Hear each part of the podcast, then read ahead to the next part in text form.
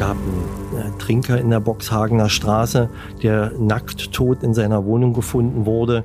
Die ganze Wohnung war voller Blut, die Wände waren voller Blut, das Wohnzimmer war voller Blut. Jeder Außenstehende hätte gedacht, der muss hier äh, getötet worden sein, hier ist ja ein Blutbad passiert. Herzlich willkommen zur neunten Folge von Tatort Berlin Ermittler auf der Jagd, dem True Crime Podcast des Tagesspiegels. Mein Name ist Sebastian Leber. Und ich heiße Katja Füchsel. Schön, dass ihr uns nicht vergessen habt und heute alle wieder dabei seid.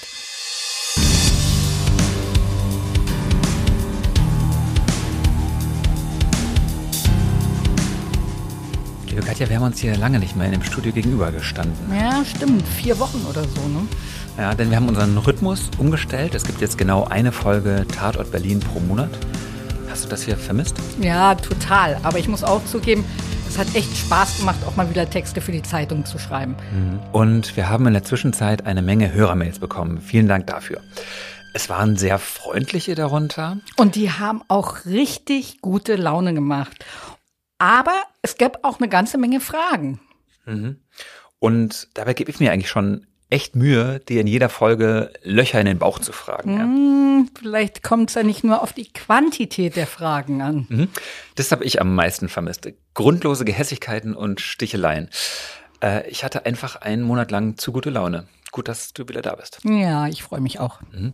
Jedenfalls die Fragen, die wir erhalten haben, die fanden wir durchweg sehr spannend und wir denken, die Antworten könnten auch alle anderen Hörer interessieren. Und deshalb planen wir jetzt wieder eine ganz besondere Folge. Genau. Bei uns wird jetzt jede Folge ganz besonders. Also, aber wenn ihr Fragen habt zu den Mordermittlern, zu den Arbeitsabläufen in der Keitstraße, zu den Tätern oder Opfern, die wir in den bisherigen Folgen hatten oder gerne auch zu uns persönlich, alles her damit, schickt uns eine Mail und zwar wie immer an Tatort Berlin in einem Wort at tagesspiegel.de. Mhm. Hallo, ich bin Lorenz Marold, Chefredakteur beim Tagesspiegel. Wenn Ihnen unser Podcast gefällt, testen Sie doch gerne auch mal unser E-Paper oder unser Digital-Abo mit allen Inhalten von tagesspiegel.de. Wir sind rund um die Uhr für Sie da, damit Sie wissen, was wirklich wichtig ist. In Berlin, in Deutschland und international. Sie können unser Angebot jetzt gratis testen unter tagesspiegel.de slash probieren. Der Tagesspiegel aus der Welt, aus der Weltstadt. Und wir werden die Fragen sortieren, uns alle genau anschauen und dann wird Katja gucken, ob sie das beantworten kann vielleicht. Oder wir finden irgendjemand in der Keitstraße, der es noch viel besser als ich beantworten kann. Heute wollen wir einen Herrn vorstellen, der seinen Berufsalltag jedenfalls total plastisch und spannend erklären kann, nämlich einen sogenannten Tatortmann. Was bedeutet das, Katja? Tatort Frauen, Tatort Männer. Also das ist ein Beruf, den gibt es wirklich nur in Berlin. Das sind Mordermittler, die sich auf den sogenannten Sachbeweis spezialisiert haben. Also im Gegensatz zu den Vernehmern beispielsweise. Tatortleute sind, wie der Name schon sagt, die Experten für den Tatort. Also sie werten die Spuren aus und die Beweise und beantworten immer dieselbe Frage, die zentrale Frage, was genau ist hier passiert. Und in Berlin hat jede der acht Mordkommissionen zwei Mitarbeiterinnen, die, wie es immer so heißt, den Tatort machen. Und wir werden seine Arbeit am Beispiel eines konkreten Falls erklären. Am Beispiel eines Tatorts, an dem du damals auch selbst gewesen bist. Es wird also blutig werden. Und vor allen Dingen wird es windig werden, weil in der Nacht fegten die letzten Ausläufer eines Orkans durch die Stadt. Wir werden lernen, warum das Wetter der schlimmste Feind der Tatortleute sein kann und auch darüber sprechen, was heute durch den technischen Fortschritt und die Revolution bei der DNA-Analyse so alles möglich ist. Also dieser Fortschritt ist ja wirklich atemberaubend und gleichzeitig, und das ist irgendwie das Ulkige, arbeiten die Berliner Mordermittler aber heute noch wie ihre Vor-, Vor- und Vorvorgänger noch gearbeitet haben. Also wir lernen zum Beispiel auch ein ganz besonderes Fahrzeug kennen, das schon im Einsatz war, als die Mordkommission vor rund 100 Jahren gegründet worden ist. Unser Tatortmann heißt Tom Thomas Bordasch. Wir haben seine Stimme ganz am Anfang der Folge bereits gehört. Katja, stell ihn uns bitte mal vor. Tom Bordasch, geboren und aufgewachsen in Berlin. Und das ist so ein richtiger Berliner, der seine Stadt liebt mit all ihren Facetten und der nach einem ganz besonders anstrengenden Tatort sich mit einer Currywurst belohnt. Und Bordasch ist heute 50 lebt mit seiner Familie am Stadtrand, der fährt Motorrad bei jedem Wetter und mag richtig, richtig große Hunde. Tom Bordasch ist bereits Mitte der 90er zur Mordkommission gekommen, direkt von der Fachhochschule. Du hast dir von ihm erklären lassen, was man für diesen Job eigentlich mitbringen muss. Ja. Ähm, was braucht ein guter Tatortmann? Äh, tatsächlich ein Näschen dafür, dass man Spuren suchen und auch finden möchte. Man muss also wissen, was kann ich denn überhaupt alles an Spuren finden? Wie finde ich die? Und äh, mit der Erfahrung kommt dann nachher auch, wo finde ich die überall? Und ich darf auch nicht aufhören zu suchen. Also man muss wirklich immer dranbleiben. Hart im Nehmen muss ein Tatortmann sein, weil ähm, das will nicht jeder machen und deshalb bleiben die, die es einmal machen, auch meistens dann dabei. Tatorte sind nicht schön. Tote Menschen sind nicht schön anzusehen. Ähm, Tatorte riechen nicht gut. Ähm, man muss in Körperflüssigkeiten oder anderen Gegenständen suchen, wühlen nach Spuren, wo äh, andere noch nicht mal hingucken möchten. Und ähm, Leichen grundsätzlich sind eben nicht jedermanns Sache. Gibt viele Leute, die mit äh, oder auch Kollegen, die mit Leichen überhaupt nicht umgehen können. Ja, Wetter ist äh, darf man sich gar nicht drum kümmern. Es ist egal, ob Minusgrade sind. Da ähm, so, das hatten wir schon ganz oft, dass äh, minus 20 muss man am Tatort stehen. Man muss bei Regen, bei Wind, bei Kälte, bei Hitze. Ähm, es ist egal, wie sehr man schwitzt unter seinem Faserschutzanzug. Ähm, das spielt alles überhaupt keine Rolle. Wetter kann der Feind sein, weil äh, das Wetter Spuren äh, vernichten kann. Und zwar ähm, gab es da mal ein Beispiel, am Saatwinkler Damm gab es mal eine Messerstecherei an einem Strand, an so einem kleinen Sandstrand. Und ähm, da war es so, da kam ich dann gerade vor Ort, es war schon äh, dunkel, wo man ja da ohne Licht ohnehin nicht viel sieht. Und es setzte ein Gewitterregen ein, äh, wo dann dieser Sandstrand aussah wie ein Tennisplatz, der frisch abgezogen war. Es waren keine Spuren mehr da, nichts. Der Fall, über den wir heute berichten, der ist vor etwas mehr als zwei Jahren passiert. Er beginnt für Thomas Bordasch am 10. Februar 2020 mit einem Telefonanruf. Es ist etwa 22 Uhr, er ist schon zu Hause. Die siebte Mordkommission hat seit fast zehn Tagen, also es ist sein letzter Abend, Rufbereitschaft. Das heißt, zehn Tage lang ist in Berlin ausnahmsweise mal kein Mord passiert, denn sonst würde die Rufbereitschaft ja zur nächsten Kommission wechseln. Das machst du doch immer absichtlich. Du schlänzt hier irgendwie so eine Halbwahrheit rein und wenn ich dann irgendwie das verbessere, dann bin ich wieder die Böse. Okay, was denn? Sag schon. Naja, tatsächlich hatte die siebte schon ein paar Fälle, aber die waren eben schnell gelöst. Also die Bereitschaft wechselt nur, wenn der Täter unbekannt ist, wenn sich das gesamte Team auf die Suche nach dem Mörder konzentrieren muss. Ah ja, ich erinnere mich. Danke. Ähm, können wir mit Bordasch weitermachen? Sehr gerne. Also, sein Telefon klingelt und in der Bergstraße in Mitte liegt eine Tote auf dem Gehsteig. Unbekleidet in einem Schlafsack. Und der Chef lässt ausrichten, wir treffen uns alle zur ersten Besprechung im Büro. Die Bergstraße ist eine recht kleine Straße in Berlin-Mitte, nur so 300 Meter lang und sie zweigt von der belebten Torstraße mit ihren Bars und Galerien ab.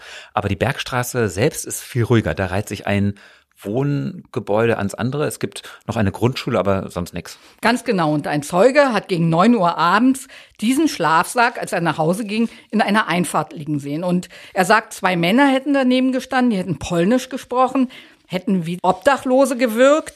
Und das kam, diese Szene kam diesem Zeugen komisch vor. Also hat er die Männer angesprochen und gefragt, was denn da in diesem Schlafsack ist. Und er öffnet dann den Reißverschluss und schaut direkt in das zerschlagene Gesicht einer toten Frau. Er versucht auch noch erfolglos, die Frau zu reanimieren.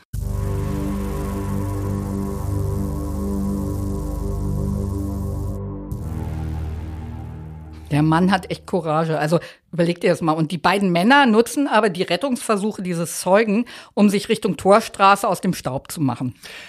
An diesem Abend gibt es in Berlin, wie gesagt, starken Regen. Der Orkan Sabine ist zwei Tage lang über weite Teile Europas hinweggezogen und als Thomas Bordasch mit seinen Kollegen eine Viertelstunde vor Mitternacht in der Bergstraße ankommt, wie findet er den Tatort vor? Die Straße ist in flackerndes Blaulicht getaucht. Funkwagen, Polizisten und Flatterbänder versperren für Passanten den Durchgang. Die Kollegen der örtlichen Direktionen haben ein Zelt rund um die Leiche aufgebaut, um die Spuren vor dem Regen zu sichern und es flattert und knattert im Wind. Und du kannst das deshalb so genau und anschaulich schildern, weil du ja damals selbst auch vor Ort warst. Ja, ich durfte für eine Reportage sechs Monate lang eine Staatsanwältin begleiten und deshalb war ich in jener Nacht eben auch wirklich auch da. Das heißt, du durftest auch die Leiche sehen, ne? Boah, durfte, das klingt jetzt aber irgendwie ein bisschen komisch in dem Zusammenhang. Sagen wir mal so, ich durfte an der Seite der Staatsanwältin mich auch hinter den Absperrungen umschauen. Die Tote liegt in einer Auffahrt, unbekleidet in dem jetzt halboffenen Schlafsack und ihr Kopf liegt fast auf der Fahrbahn. Ja, eine total unwirkliche Szenerie. Die Leiche ausgeleuchtet in weißem Scheinwerferlicht und dann dieser Regen, der aus Pflaster klatscht. Dazu die Männer in ihren weißen Anzügen der Spurensicherung. Und noch jemand befindet sich am Tatort, nämlich zwei Männer, die plötzlich am Ende der Straße aus der Dunkelheit auftauchen. Ja, genau. Du musst dir das so vorstellen. Eine Streifenpolizistin, die an der nördlichen Absperrung wartet, sieht zwei Fremde, die so sich wankend dem Blaulicht nähern. Und die Beamtin reagiert sofort. Also sie nimmt einen der beiden Männer, verdreht ihm den Arm auf den Rücken, drückt ihn auf die Motorhaube des Polizeiwagens und ruft ihre Kollegen, ich brauche mal jemand, der die beiden Tatverdächtigen übernimmt. Äh, die laufen da rum und jetzt sind sie schon Tatverdächtige plötzlich? Naja, die Streifenpolizistin muss ja schnell reagieren. Magst du selbst, oder? Oder soll ich es sagen? Okay, Katja Füchsel, die Botschafterin des Blaulichts. Schon klar. Nee, ich dachte ja auch erst, gute Güte, die armen Teufel laufen hier arglos durch die Gegend und schon werden sie aufs Blech gedrückt. Aber warte mal ab. Okay, und die Männer lassen sich ohne Gegenwehr in getrennte Funkwagen buxieren. Die sind schwer betrunken, behaupten, dass sie eigentlich nur in der Nacht unterwegs seien, um Flaschen zu sammeln. Ähm, Tüten mit Leergut oder überhaupt Flaschen haben sie aber nicht dabei. Und jetzt stellt sich natürlich die Frage, sind das die beiden Obdachlosen, die zu Beginn neben der Leiche standen und die der Zeuge dann gesehen hat? Oder sind es jetzt einfach zwei Passanten, die zur falschen Zeit am falschen Ort gestanden sind? Ja, und das fragen sich die Mordermittler natürlich auch. Aber die beiden wären nicht die ersten Täter, die so dumm sind, nach so einer Tat an der Polizeiabsperrung wieder aufzutauchen. Hm, gut, aber mehr als dass sie jetzt auch Polnisch sprechen und auch obdachlos sind, haben die Ermittler gegen die Männer erstmal nicht in der Hand. Erstmal nicht, aber sicher ist sicher. Und deshalb befragen sie die Männer getrennt in, ihren, in den Funkwagen. Und da tauchen dann auch schon die ersten Widersprüche in den Aussagen auf. Danach werden die Hände der Männer in braunen Papiertüten verpackt und an den Handgelenken mit Tape abgeklebt, um DNA-Spuren zu sichern und dann werden sie zur ED überführt. Zu, zu was bitte? Oh, ja, sorry. Zur erkennungsdienstlichen Behandlung. Blut, Urin, Fingerabdrücke, Fotos, all das. Gut, bevor wir jetzt erzählen, wie sich Thomas Bordasch nun an seine Arbeit macht, sollten wir vielleicht nochmal verraten, wie genau er überhaupt zum Tatort gekommen ist. Oder besser, womit. Das ist nämlich ein besonderes Fahrzeug. Sie nennen ihn den M-Bus, den Mordbus. Ja, und der Mordbus, der wurde bereits in den 20er Jahren des letzten Jahrhunderts erfunden von dem ehrwürdigen Ernst August Ferdinand Gennert. Das war der legendäre Gründer der Berliner Mordkommission. Und seine Erfindungen prägen die Arbeit der Ermittler wirklich bis heute. Und eines dieser vielen Beispiele davon ist eben der M-Bus, der Mordbus, der mit allem bestückt ist, was man so für die Spurensicherung brauchen könnte. Also Anzug, Maske, Handschuhe, Überzieher, Pinsel, Tupfer, frag mich nicht. Heute ist das ein grauer Mercedes-Transporter, übrigens das einzige Fahrzeug beim LKA, das noch rund um die Uhr mit einem Fahrer besetzt ist. Als Bordasch am Tatort vorfährt, was macht er denn genau? Er lässt sich erstmal von den Kollegen der örtlichen Direktion auf den Stand der Dinge bringen. Also dann fängt er an, die verschiedenen Gewerke am Tatort zu koordinieren. Das heißt? Ganz konkret. Er schaut sich erstmal die Schleifspuren an, die von der Einfahrt über einen Parkplatz zu einer Baracke führen und guckt, ob der Regen da irgendwas vernichten könnte. Und er redet dann mit den Fotografen, den Vermessern und so weiter. Diese Baracke, in der die Männer gehaust haben, die scheint jetzt der mutmaßliche Tatort zu sein. Ja, ganz genau. Aber Border schlinzt nur durch die trüben Scheiben und entscheidet dann, dass erstmal draußen alle Spuren gesichert werden, bevor sie dann in der Baracke irgendwann weitermachen. Die Kriminaltechniker leuchten also mit Halogenscheinwerfern das Zelt mit der Toten und den Hof aus. Und dann kommt die sogenannte Spheron-Kamera zum Einsatz. Die wird in der Mitte des Tatorts aufgestellt und diese 360-Grad-Kamera und der 3D-Laserscanner, die gelten so als die fortschrittlichsten Werkzeuge am Tatort. Richtig. Früher mussten die Tatortleute alles per Hand vermessen und in Skizzen einzeichnen und, und haben bei der Arbeit fortwährend in ihr Diktiergerät gebrummelt, um später keine Details zu vergessen. Mit der neuen Technik können Sie Rundumbilder aufzeichnen und dreidimensionale Modelle erstellen und die Sphärenkamera friert in der Bergstraße den Moment quasi ein. Mit einer Million Laserpunkten pro Sekunde kartografiert der Scanner die Umgebung millimetergenau. Da siehst du alles. Da siehst du die Kippen im Rinnstein, den Schotterkiesel in der Einfahrt, sogar die kleinsten Glassplitter sind später erkennbar in diesen Bildern. Und wie die Technik die Ermittlerarbeit erleichtert hat, das ist echt enorm. 3D-Kameras, Drohnen, Geruchsspuren. Ähm, Bordasch kann an seinem Computer auch noch nach Wochen Entfernungen rekonstruieren, Tatabläufe, Schussverläufe bestimmen. Die Aufnahmen werden zu einem großen virtuellen Panorama zusammengerechnet, in dem sich die Ermittler dann bewegen können. Das ist so ein bisschen wie in Matrix. Auch der Blickwinkel des Zeugen aus der Bergstraße lässt sich so dann exakt nachstellen. Diese Kamera braucht schon mal so 90 Minuten brauchen die Leute von der KTI, um so einen ganzen Tatort abzudecken. Und erst als draußen wirklich alle Spuren und Beweise gesichert sind und die Leiche auf dem Weg in die Gerichtsmedizin ist, geht es dann in der Baracke weiter. Wir haben die ganze Nacht in dieser Baracke nach Spuren geguckt. Äh, man muss sich vorstellen, auch da kein Strom, keine Heizung. Es war nicht warm, es war stürmisch, es war auch da drin feucht. Und ähm, wir haben das dokumentiert, fotografiert, schon nach den ersten Spuren gesucht. Das ging die ganze Nacht durch eigentlich vom Abend vorher an. Dann haben wir, ich schätze mal zwei oder drei Stunden abgebrochen, haben einen Moment geschlafen und haben uns dann da wieder verabredet, als es etwas heller wurde, ähm, weil man eben bei Licht, bei normalem Tageslicht einfach besser Spuren suchen kann. Ähm, und waren, ich glaube, zu neun Uhr da wieder verabredet. Kollegen von der Schutzpolizei hatten den Tatort so lange gesichert, dass da keiner was verändern kann. Und dann haben wir uns da wieder verabredet zum Scannen mit den Vermessern, äh, weitere Spuren zu sichern. Und ähm, weil die anderen Kollegen noch nicht da waren, äh, sind der Kollege, der mich den Tag unterstützt hat und ich ähm, noch in der Umgebung rumgelaufen, weil wir ja wissen wollten, die beiden, wenn die am Schlafsack erst dran waren und weglaufen, wo sind die vielleicht hingelaufen? Haben die irgendwas weggeworfen? Können wir auf dem Weg, der beschrieben wurde durch den Zeugen, wo sie geflüchtet sind, irgendwas gefunden werden? Und ähm, es ging in Richtung eines Spielplatzes, der da zwischen den Häusern war. Und ähm, ja, man mag es nicht glauben, aber ähm, da war auf dem Spielplatz in dem weißen Sand ähm, eine ausgehobene Grube erkennbar mit einem kleinen Spaten daneben. Und diese Grube, die sah eben aus wie ein Grab. Die hatte ein Maß, als wenn jemand äh, ein großes Rechteck da reingebuddelt hat. Der Sand lag daneben, die Schaufel oben drauf. Ähm, so dass wir gesagt haben, das kann kein Zufall sein. Die wollten mit Sicherheit diesen Schlafsack jetzt entsorgen und haben dafür schon gebuddelt. Und ähm, dann sind wir, haben wir uns also um dieses Grab auch noch gekümmert. Ähm, wir haben da Schuhabdruckspuren im weichen Sand gefunden. Es waren Blutspuren zu sehen äh, äh, in dem in dem weißen Sand.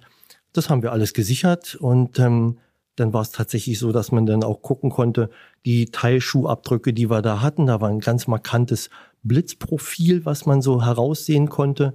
Und das hatte tatsächlich einer der beiden, die an der Absperrung aufgetaucht war, auch als Schuhprofil noch an so dass wir da schon relativ schnell am nächsten Morgen sagen konnten, die beiden, die da äh, an der Absperrung waren, das äh, die sind die richtigen.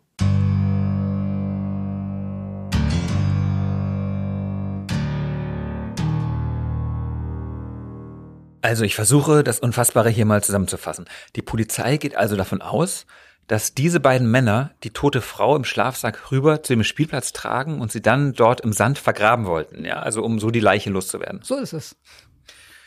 Diese Leiche kann auch identifiziert werden, allerdings finden die Beamten nicht so wirklich viel über die Frau und ihr Leben in Berlin heraus.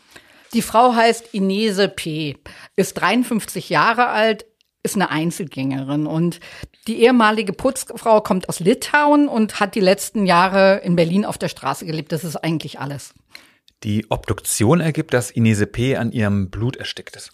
Und ihre Leiche ist mit den DNA-Spuren beider Männer übersät. Also die Form der Blutspritze am T-Shirt weist auch darauf hin, dass der Frau in das bereits blutende Gesicht nochmal geschlagen wurde. Und das hat auch Bordasch herausgefunden, also die Form der Blutspritze. Ja, und das beweist ja auch, dass die Frau noch gelebt hat, als sie misshandelt wurde, weil sie eben noch stark geblutet hat. Lass uns mal etwas mehr Thomas Borders Werdegang besprechen. Also der ist ja schon ein Vierteljahrhundert in diesem Beruf tätig. Du hast den Ermittler auch in seinem Büro in der Keitstraße besucht und du hast mir von einer besonderen Karte erzählt, die da an seiner Wand hängt. Da hängt ein Stadtplan von Berlin. Das ist jetzt erstmal an sich nicht außergewöhnlich. So ein Stadtplan hängt da eigentlich in jedem Büro. Aber Tom Bordasch hat auf diesen Plan Dutzende Stecknadeln gesteckt. Und das sind die Tatorte seines Lebens. Also die schwarzen Köpfe stehen für die vollendeten Delikte, gelb für die Versuche. Und dass der Fall aus der Bergstraße in seiner Karriere ein besonderer ist, sieht man auch daran, dass er ein Foto von dem ausgehobenen Grab an den Rand seines Stadtplans gepinnt hat. Und dann sind aber auch noch Stecknadeln mit lilafarbenen Köpfen. Damit hat alles angefangen. Also diese lilafarbenen Köpfe stehen für die Opfer der vietnamesischen Zigarettenmafia aus den 90er Jahren. Borders erste Station in der Keitstraße war die neunte Mordkommission und die ist damals gegründet worden, um nur diese Fälle zu lösen. Ja, also ähm, ich bin ja sehr jung zur Mordkommission gekommen und habe dann ähm, tatsächlich im Jahr 1996 äh, meinen ersten Tatort gemacht und zwar äh, eigentlich, weil mein Chef gesagt hat, du hast dich schon immer für Spurenkunde und Kriminaltechnik interessiert. Ähm, hier liegt ein toter Vietnamese in der Flemingstraße, den Tatort machst du, Tom. Und äh, was soll man da antworten, außer ja, okay, mache ich. Und ähm, dementsprechend war das mein erster Tatort 1996. Damals wurde ähm, ein Zigarettenhändler einfach vor dem Extramarkt dort erschossen äh, mit fünf Schüssen. Ähm, wie gesagt, ich durfte den Tatort machen äh, als meinen ersten eigenen Tatort. Und ja, dann musste man vor Ort die Hülsen sammeln, man musste die Projektile suchen und die waren leider, weil er, äh, also der Verstorbene dann schon auf dem Boden lag und noch Fangschüsse bekommen hat, waren die alle in einer riesen Blutlache irgendwie wo ich dann mit meinen Handschuhfingern äh, nach den Projektilen gesucht habe. Und so fing das alles an. Die Vietnamesen-Mafia hat dann ja teilweise alle zwei, drei Tage hier ein versuchtes oder ein vollendetes Tötungsdelikt begangen in Berlin.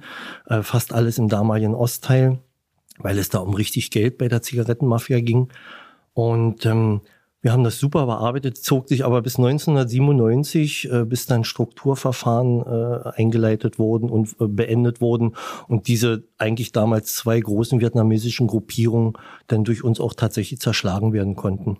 Bordasch sagt, wenn du einmal Tatort machst, machst du immer Tatort. Das klingt aber eher nach einem Fluch als nach einer Berufung. Naja, Bordasch ist vermutlich eine Ausnahme, weil er sich wirklich als Student schon am meisten für Spurensuche und Beweis, also äh, Kriminaltechnik interessiert hat. Der wollte das wirklich. Aber früher galt die Tatortarbeit nicht gerade, sagen wir mal, als die Königsdisziplin. Also so die Könige waren eher so die Vernehmer. Und bei denen, die in der Mordkommission nicht so gut mit Menschen, mit Beschuldigten, Opfern und Zeugen umgehen konnten, hieß es dann, ja komm, dann mach du mal den Tatort. Aber mit dem technischen Fortschritt und den neuen Erkenntnissen bei der DNA-Analyse, da hat sich das geändert, ja? Ja, weil der Sachbeweis immer wichtiger geworden ist vor Gericht. Und seitdem der Gesetzgeber dazu noch die Regeln für die Vernehmungen verschärft hat, und zwar zugunsten der Beschuldigten sind auch Geständnisse deutlich weniger und seltener geworden. Und so sind es eben heute oft die Tatortleute, die gerade die schwierigsten Fälle lösen. Aber als Zimmernachbarn sind sie immer noch nicht wirklich beliebt. Ne? Also manchmal verschwindet Borders Schreibtisch unter braunen Plastiktüten und Kisten, in denen dann die Beweismittel gelagert sind. Kommen dir das irgendwie bekannt vor, eventuell?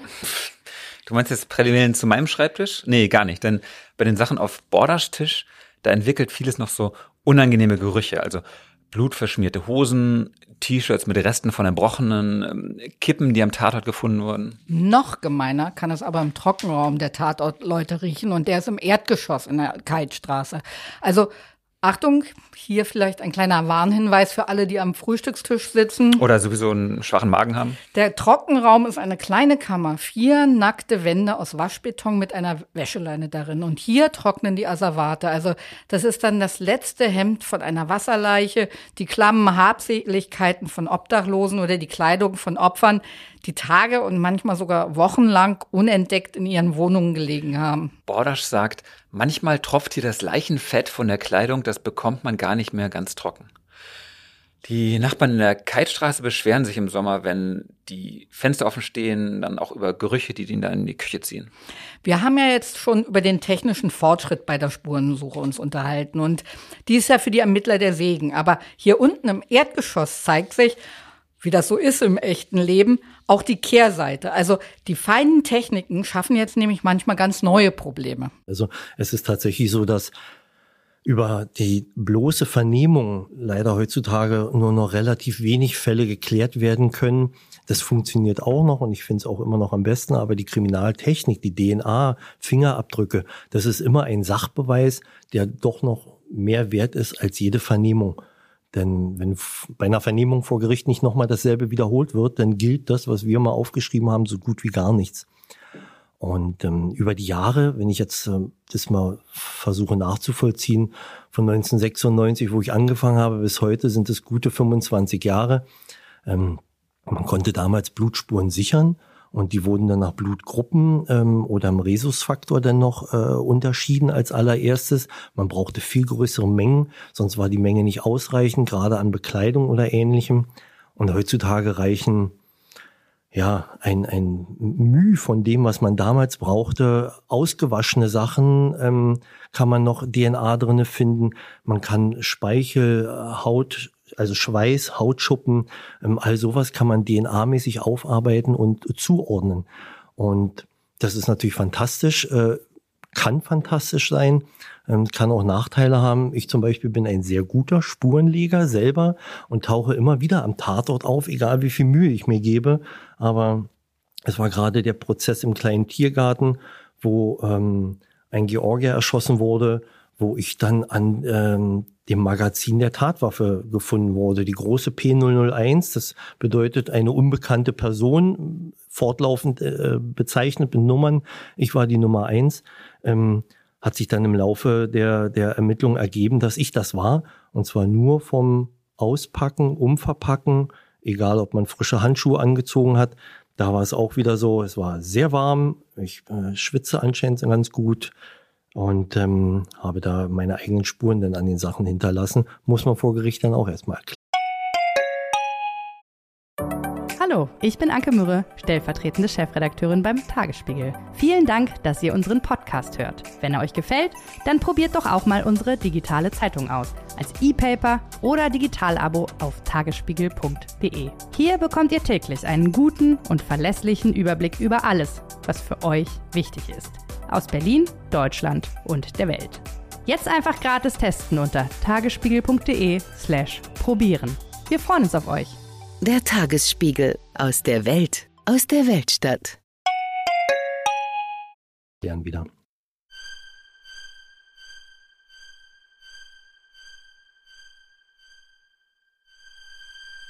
Katja, in unserer letzten Folge haben wir schon über das Attentat 2016 am Breitscheidplatz gesprochen. Da ging es um die Opfer des Anschlags. Aber auch in der Karriere von Thomas Bordasch hat der Breitscheidplatz eine prägende Rolle gespielt.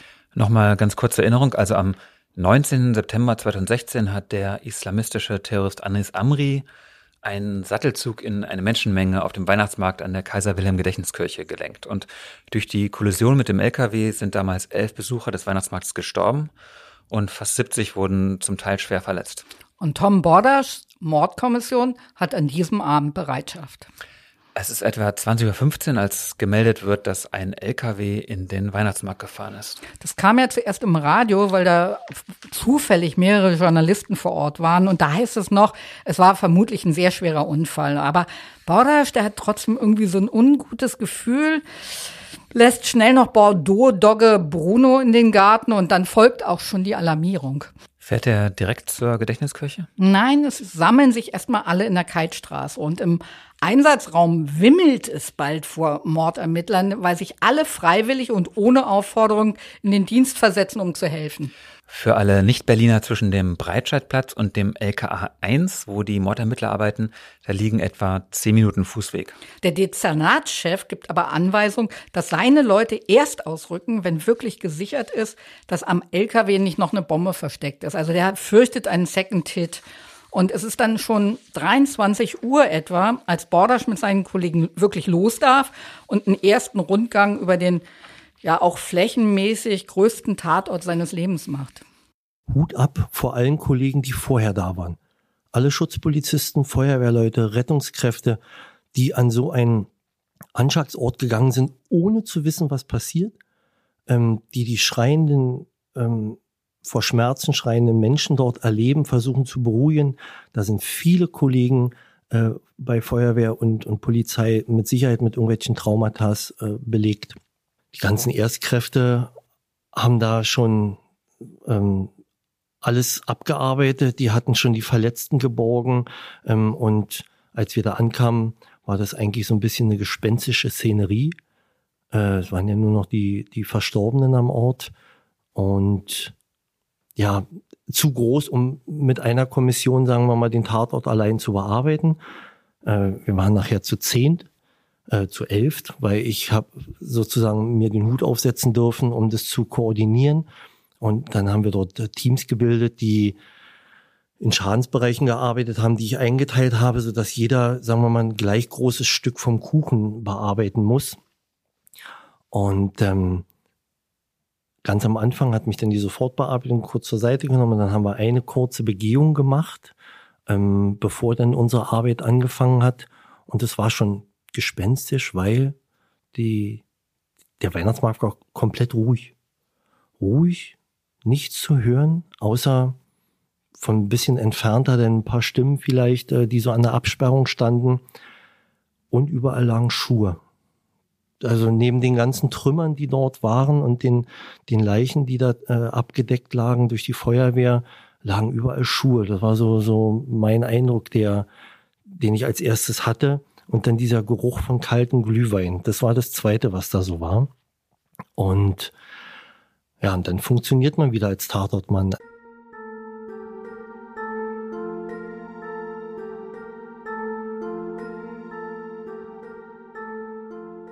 Die Tatortleute arbeiten sich durch eine Schneise der Verwüstung, also sie untersuchen jede Bude. Bordasch inspiziert erstmal den Sattelschlepper von außen, öffnet ganz vorsichtig die Beifahrertür, spät ins Führerhaus, betritt es aber nicht, um keine Spuren zu vernichten, wie er sagt. Und deshalb ordnet Bordasch an, den Lastwagen abzuschleppen und in einer geschlossenen Halle in der Julius-Leber-Kaserne in Tegel unterzubringen, um da Fingerabdrücke und Schmauch und Geruchsspuren oder DNA zuverlässig zu sichern. Ja, und da kommt eins zum anderen und es dauert alles ewig. Aber Bordasch sagt, am Tatort muss Gründlichkeit immer gegen Schnelligkeit abgewogen werden. Und er muss so arbeiten, dass ein Täter vor einem deutschen Gericht für seine Taten auch wirklich verurteilt werden kann. Und Amri lebte ja noch, der war ja auf der Flucht.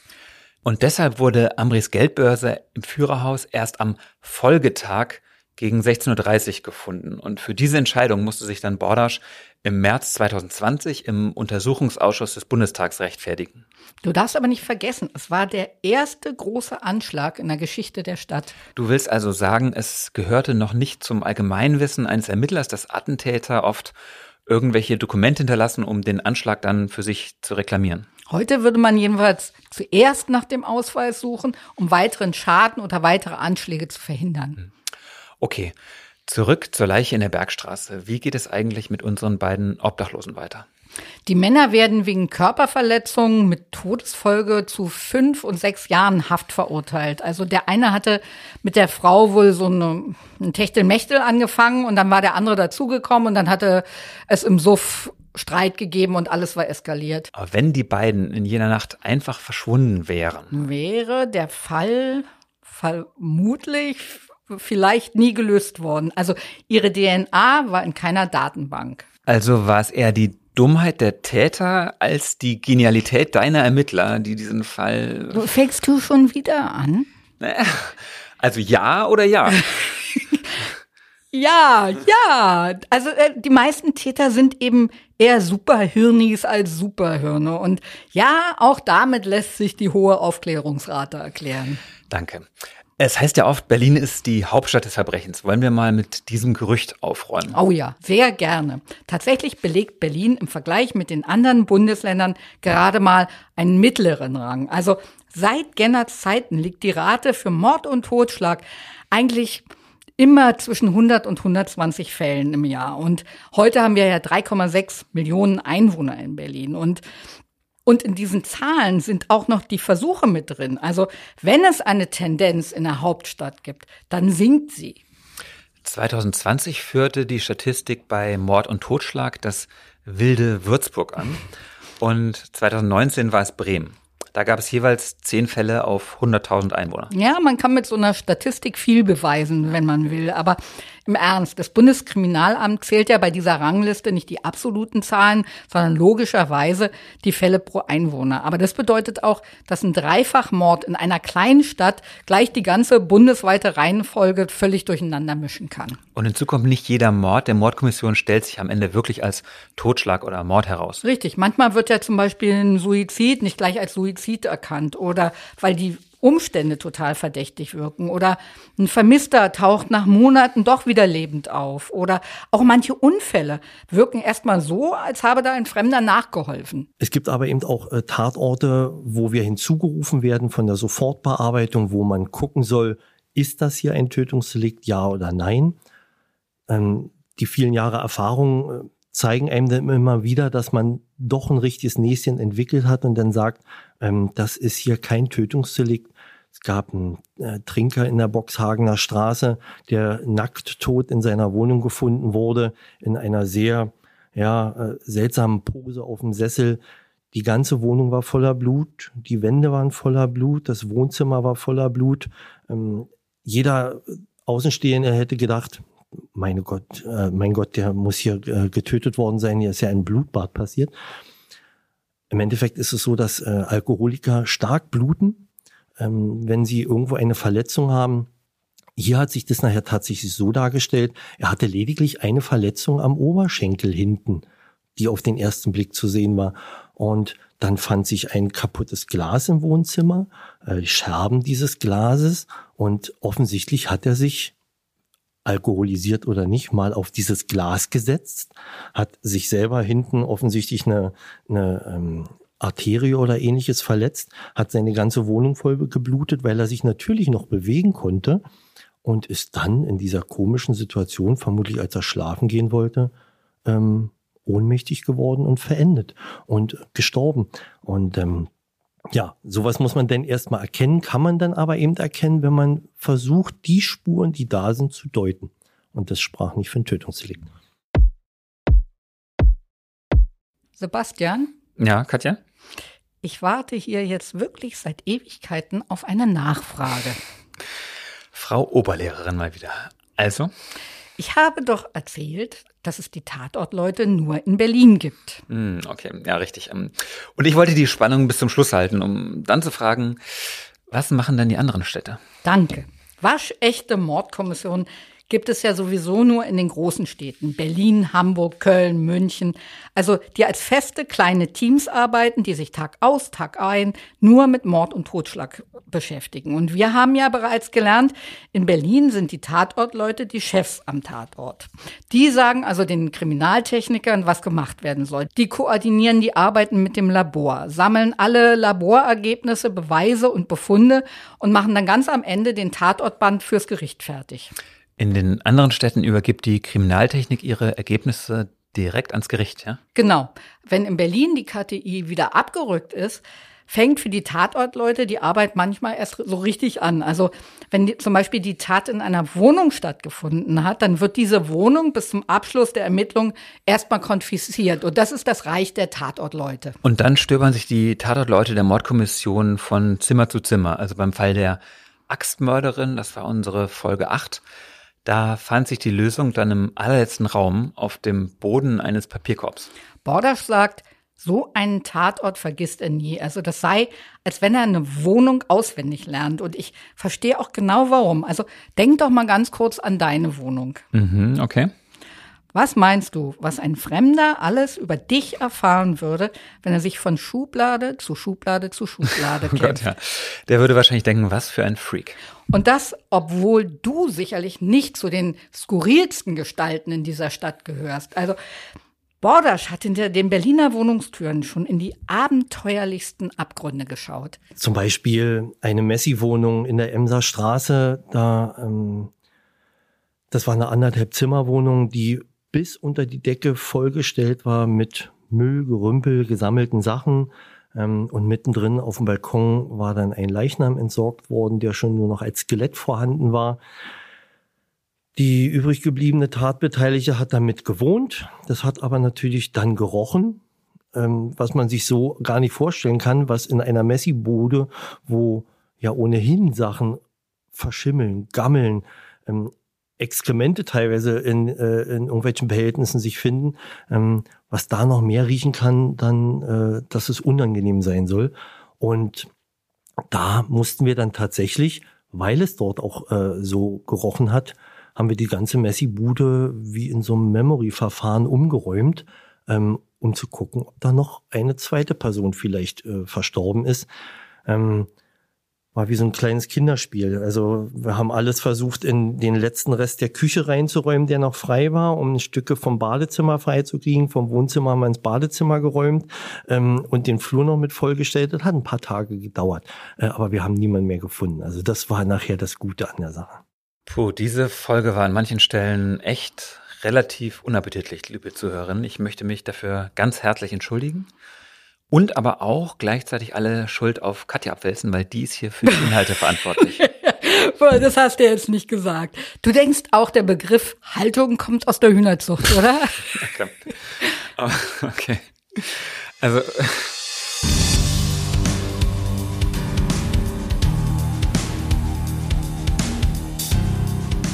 Für heute soll es das gewesen sein mit Tatort Berlin Ermittler auf der Jagd. Wir möchten wie immer ganz herzlich Danke sagen bei Heike Bär für die Produktion und bei Uwe Letzner für den Sound und natürlich bei euch fürs Zuhören.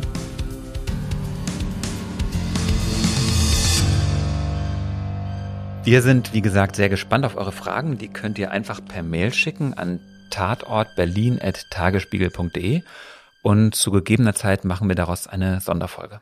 Falls ihr eine der ersten acht Folgen verpasst habt, hört sie gerne nach. Sie sind alle online und wenn ihr möchtet, dann lasst uns doch ein Abo oder ein paar Sterne zur Bewertung da, ob auf Apple Podcast oder Spotify oder welcher Streaming-Plattform ihr auch sonst so vertraut. Unsere nächste Folge erscheint in vier Wochen, nämlich am Sonntag, den 17. April. Katja, worum wird es dann gehen? Um ein wirklich beispielloses Verbrechen aus dem Jahr 2019. Also damals ging eine 73 Jahre alte Frau, eine studierte Soziologin, Autorin und Bundesverdienstkreuzträgerin mit zwei Messern und einer Spritze auf den Lebensgefährten ihrer Ziehtochter los. Und vorher hatte sie sich noch eine tödliche Menge Liquid Ecstasy im Internet bestellt. Aber die unappetitlichen Stellen, die lassen wir diesmal weg? Ja, wir werden ein ganz anderes Problem haben. Also noch ist mir wirklich völlig schleierhaft, wie wir diesen Fall in 45 Minuten quetschen sollen. Also allein der Lebenslauf dieser 73-jährigen Frau, also dieser Fall ist wirklich episch. Wird also mal wieder eine ganz besondere Folge. Da, Tschüss, liebe Katja. Da bin ich ganz sicher. Tschüss, lieber Sebastian.